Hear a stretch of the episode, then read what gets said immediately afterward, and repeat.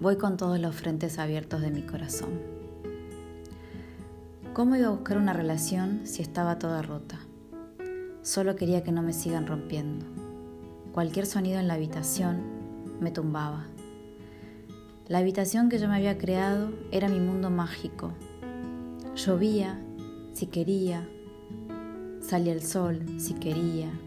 Solo me juntaba con mi vecina Graciela.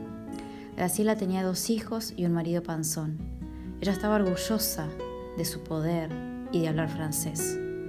Me traducía Lacan y me decía proverbios y me enseñaba de la vida, de cómo había terminado en Francia, de que no le había gustado tanto. Hoy la extraño y cada vez que me contaba sus anécdotas, siento que yo estaba ahí con ella. Los domingos a la tarde me invitaban a merendar con facturitas, sí, de esas pequeñitas, diminutas, que no sé cuántas comíamos, infinitas. Jugábamos, miramos videos de su hijo más chico, de lo increíble del arte y de lo mucho con tan poco, tan poco. Éramos felices.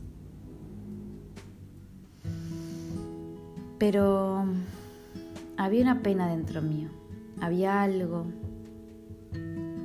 que me tenía como desaparecida.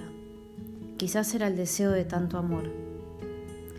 Debo decir que muchas veces sentí ganas de huir y de postergar las lágrimas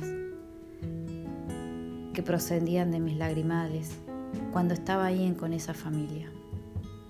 ¿Había tanto amor en el mundo y yo no me daba cuenta?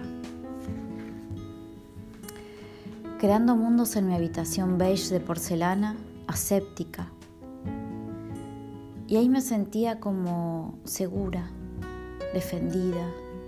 No sé de qué me defendía. Romperla no fue fácil hasta que llegó Lola, la perra de Graciela. Lola podía con todo.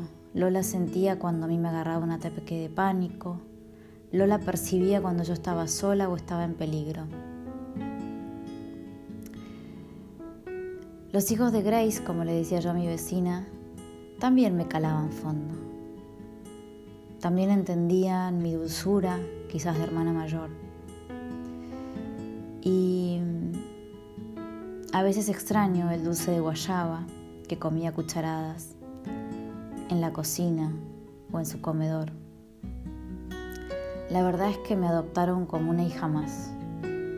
Y en ese lugar me pude sentir segura, me pude sentir llena aunque contenía mis emociones, yo estaba ahí, yo estaba ahí presente. Y eso es uno de los mayores regalos que puede darte la vida.